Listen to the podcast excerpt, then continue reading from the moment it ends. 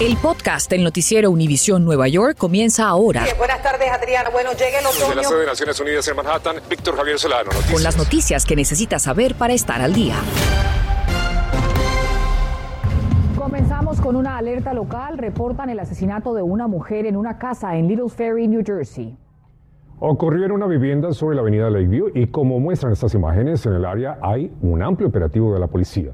Informes preliminares indican que la sospechosa sería una mujer embarazada quien habría huido en un automóvil Mustang. Muy buenas tardes y como siempre, gracias por acompañarnos. Les saluda Víctor Javier Solano. Y Adriana Vargas, sí, es un placer que estén con nosotros. Y pasamos con el anuncio de Adams y el cambio en las directrices sobre el uso de mascarillas para los niños de 2 a 4 años a partir del 4 de abril. Así es, Adriana, el alcalde enfatizó en que el cambio se debe a los bajos índices del COVID-19. Así que Mariela Salgado habló con padres y maestros quienes llevan tiempo pidiendo el levantamiento de esa norma. Efectivamente, y fue aquí, precisamente en este lugar, que padres vinieron a pedir aquí al alcalde, afuera de la alcaldía, que revertiera ese mandato de que niños menores de 5 años tenían que tener esa mascarilla. Y ganaron esta lucha, amenazando a que iban a poner una demanda. Y Antonio es uno de los padres que estuvo en dicha protesta y hoy celebra que a partir del 4 de abril niños de 2 a 4 años que están en el pre-kinder 3K o en centros de cuidado infantil no tendrán que usar más la mascarilla. Ya no se pueden sonreír, digamos, están durmiendo en el mismo cuarto sin máscaras y miramos al resto del mundo, Londres no lo hace, París no lo hace, nadie lo está haciendo, pero nosotros con menos casos de, habíamos decidido no. Pero ahora muy muy felices de que por fin lo sacaron pero en esta escuela pública que ofrece el 3K, la mascarilla parece estar en su ADN, inclusive en los más grandecitos que ya no tienen que usarla. Y es que recuerden padres que la mascarilla sigue siendo opcional y esta abuela lo prefiere así. Cuando yo se la bajo así a veces para darle algo de comer y hace así y se la pone otra vez. Sí, porque es lo que conocen ellos, ¿no? Sí, claro que sí. Increíble. Ay, tenemos que esperar que esta pandemia pase completamente. Uno no puede porque uno sabe sin la mascarilla que pueda esternudar y le salga un poquito de saliva y se le pegue a uno. Pero esta apoderada, que tiene un doctorado en neurociencias, teme que suban los casos por la amenaza de la nueva variante. La tasa de vacunación de los niños de 5 a 11 ha sido, está significativamente baja y que se ha visto que de los niños de 5 a 11 también son los que tienen los niveles más altos de COVID actualmente, dado a que tenemos tan poquitos niños vacunados y podemos, pero estamos hablando de los niños menores de 5 años. Y podemos predecir que eso puede ser posible en niños de 0 a 4. Pero el alcalde Adams garantiza que decidió esperar hasta el 4 de abril, sobre todo para asegurarse que los casos no suban. En Manhattan, Nueva York, Mariela Salgado, Noticias, Univisión 41. Gracias a Mariela y ha pasado un mes desde que comenzara el plan de seguridad del alcalde en el SOWI debido a la ola de ataques violentos en diferentes puntos del sistema de transporte público. Pirino Ortega hizo un recorrido y nos cuenta cómo las autoridades están tomando cartas en el asunto. Ya se cumplió un mes de que se puso en práctica el plan para la seguridad en el subway. Por eso decidimos salir a investigar si algo ha mejorado. Ha cambiado un 80% más o menos, porque veo menos. Ahora mismo mire cómo está. Creo que la cosa sigue igual y no me parece el acercamiento correcto. Aquí estamos esperando el tren y nos vamos a montar para ir a tres estaciones diferentes. Hay mucha presencia policíaca en muchas de las estaciones ahora. A la gente cuando lo ven durmiendo lo despiertan y le, le ofrecen ayuda. No veo que eso está cambiando nada. No hay policía, no hay de nada. En las tres estaciones que recorrimos a lo largo de la ruta del tren 1, las de las calles 168, 191 y 225, no vimos ni un solo desamparado, como tampoco los vimos interior de los vagones del tren. Nos comunicamos con la ciudad, el Departamento de la Policía y la MTA, entre otras agencias, para obtener información sobre los resultados logrados por el plan en este mes y también sobre el destino de los desamparados una vez que son sacados de las estaciones, pero no obtuvimos respuesta. También nos dirigimos a la Coalición para las Personas Sin Hogar y nos enviaron un informe en el que se lee lo siguiente.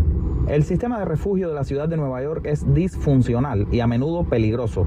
Alberga temporalmente a un número casi récord de adultos solteros en dormitorios colectivos, lo que los coloca en alto riesgo de contraer enfermedades y los priva de seguridad y dignidad. El alcalde Adams se enfoca en sacar a los neoyorquinos sin refugio del metro y las calles, pero aún no ha creado lugares más seguros para que vayan. Nadie quiere dormir en la calle. Lo hacen porque la ciudad y el Estado no han podido ofrecerles mejores opciones. Los barridos policiales no han funcionado antes y no funcionarán esta vez. Debemos abordar los problemas que llevan a tantas personas a decidir que una acera o un vagón de metro es su opción más segura. Según estadísticas de la policía de la ciudad, desde el 14 de febrero hasta el 13 de marzo de este año, se produjeron 188 crímenes en el sistema de transporte público, mientras que en el mismo periodo de 2021 fueron 92. Esto supone un aumento del 104%. En Manhattan, Peter Ortega, Noticias Univisión 41. Peter, muchísimas gracias. Entre tanto, el alcalde Eric Adams dice que brincarse los torniquetes del subway es un crimen y que quienes cometan esta falta deben ser procesados.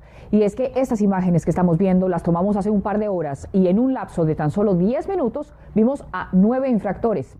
El alcalde dijo hoy que el aumento de esta práctica está directamente relacionado con el aumento de la violencia en trenes y plataformas y que no castigarlo envía un mensaje incorrecto.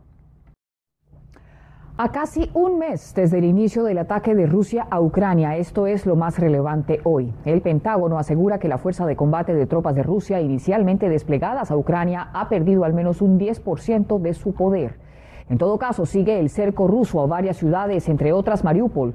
Activistas alertan que en varias de estas urbes solo quedan alimentos para tres o cuatro días.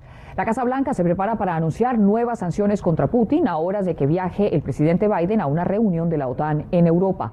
También advierten sobre posibles ciberataques rusos contra Estados Unidos y los aliados como retaliación. El Papa Francisco habla por teléfono con el presidente de Ucrania, Vladimir Zelensky, y ofrece su mediación en la guerra. El pontífice califica la agresión como inhumana y la Organización Mundial de la Salud alerta sobre las difíciles condiciones de salud de los ucranianos que han huido justamente de la guerra. Medio millón requiere asistencia en salud mental y la gran mayoría padece de fiebre, hipotermia, diarrea, enfermedades respiratorias y muchos fallas cardíacas. Infórmate de los principales hechos que son noticia, aquí en el podcast del noticiero Univisión Nueva York. Y aquí en nuestra área, un edificio del Bronx es el centro de sospechas por presuntamente espionaje ruso. Ante las tensiones entre los Estados Unidos y el Kremlin por la guerra en Ucrania, un congresista pide que investiguen el complejo y también los negocios que hagan allí los diplomáticos que residen. Consultamos a un experto en seguridad e inteligencia. Por más de 50 años, este edificio de 20 pisos en el sector de Riverdale, en el Bronx, fue visto con recelo y desconfianza, pero nunca como por estos días. Las versiones de espionaje dentro de este complejo residencial de diplomáticos rusos ganan fuerza a medida que crecen las tensiones entre el régimen de Vladimir Putin y la Casa Blanca como consecuencia de la invasión a Ucrania. Este congresista demócrata por el Bronx anuncia que solicitó al FBI que investigue las actividades dentro de la edificación. Le preguntó al congresista Torres si hay acusaciones específicas. Responde que en el 2014 un diplomático ruso que se declaró culpable de espionaje residía en una vivienda adjunta a la torre. Según este experto en seguridad y terrorismo, para los organismos de inteligencia es un hecho que el complejo residencial ruso en el Bronx es un centro de espionaje. Los rusos escogieron ese lugar particularmente porque está súper ah, elevado sobre el resto de la ciudad y desde ahí pueden hacer eh, espionaje eh, electrónico. ¿Tiene la posibilidad del gobierno federal de verificar allí mismo en esa, en esa torre que se está utilizando como un centro de espionaje?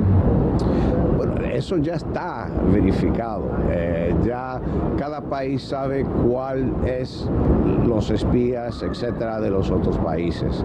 El problema es que ellos son súper buenos en su trabajo, saben lo que están haciendo y es súper difícil para los Estados Unidos tratar de controlar eso porque tienen estatus diplomáticos. No se pueden arrestarlos. Se sabe que la mayoría de diplomáticos rusos acreditados ante la sede de Naciones Unidas residen en este complejo. Lo que sí es un misterio es saber cuántos de la docena de recientemente expulsados por el gobierno de Joe Biden acusados de espionaje vivían aquí. Pero esta sede rusa en nuestra área no es la única vista como un centro de espías. Esta es la mansión de Killing House, En Long Island, líderes políticos piden al gobierno federal que la clausure por sospecha de espionaje. Es como un juego de parte y parte, nos dice Manny Gómez. El secreto no es que se espíen mutuamente los gobiernos, sino que sean sorprendidos. El Departamento de Estado de los Estados Unidos de vez en cuando vota del país a múltiples de ellos porque están haciendo cosas que no suponen estar haciendo en este país. Muy interesante, gracias Víctor. Bueno, y a medida que los precios de la gasolina alcanzan niveles récord, hay una nueva modalidad de robo del combustible. Los ladrones usan herramientas para sacar el líquido de los tanques. Nuestra Berenice Garre nos dice cómo proteger su auto. Hola, ¿cómo están? Esto que ustedes ven en mis manos pues es una pompa. Anteriormente los ladrones lo utilizaban de esta forma para sacar gasolina de los tanques. Desafortunadamente ahora ya no lo hacen así y muchos le dejan cientos de dólares de daños al dueño del vehículo. Los carros grandes posiblemente son los que más buscan porque eso es más gasolina. Mauro, quien ha sido un mecánico por varias décadas, explica cómo funciona ahora el robo del preciado líquido. Levanta con un gato el, el carro en un lado y buscan el lado más fácil para ellos. Le hacen un hueco y ponen una, un tanquecito. un ahí. tanquecito. ¿Cómo uno sabe que se le han robado la gasolina? Cuando el carro no prende. O te prende y se apaga el mismo. Y lo peor es el daño al bolsillo. Según esta página, el tanque cuesta entre 280 a 580, dependiendo la marca del auto. El trabajo es bajar toda esta pieza Ajá. y para poder bajar el tanque y cambiarlo. Pueden ser 800 a 1000 dólares. Mil dólares más, casi la 500 pieza. mil, como 1500 dólares. Exactamente. Por robarse 50 dólares. de robarse gasolina. 50 dólares. Para evitar que se le roben la gasolina con el método antiguo, Le abren la tapa, chupan la gasolina. En estos casos usted puede comprar una tapa como esta con llave que cuesta entre 10 dólares a 18.